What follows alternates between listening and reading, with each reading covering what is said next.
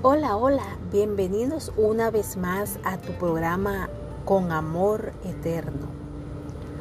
Quiero compartir con ustedes acerca de quién es el Espíritu Santo. Según las escrituras, es la tercera persona de la Trinidad, compuesta por Dios Padre, Dios Hijo y Dios Espíritu Santo. Mora en el corazón del creyente y capacita al pueblo de Dios. Dios es el Espíritu. Donde está el Espíritu del Señor, allí hay libertad. Segunda de Corintios 3:17. El Espíritu Santo es nuestro consolador en los momentos de angustia.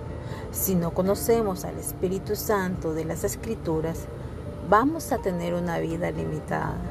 Así que levántate en fe que el que va adelante es mayor. Espero que haya sido de bendición esta palabra. Los esperamos en el próximo programa. Que Dios les bendiga.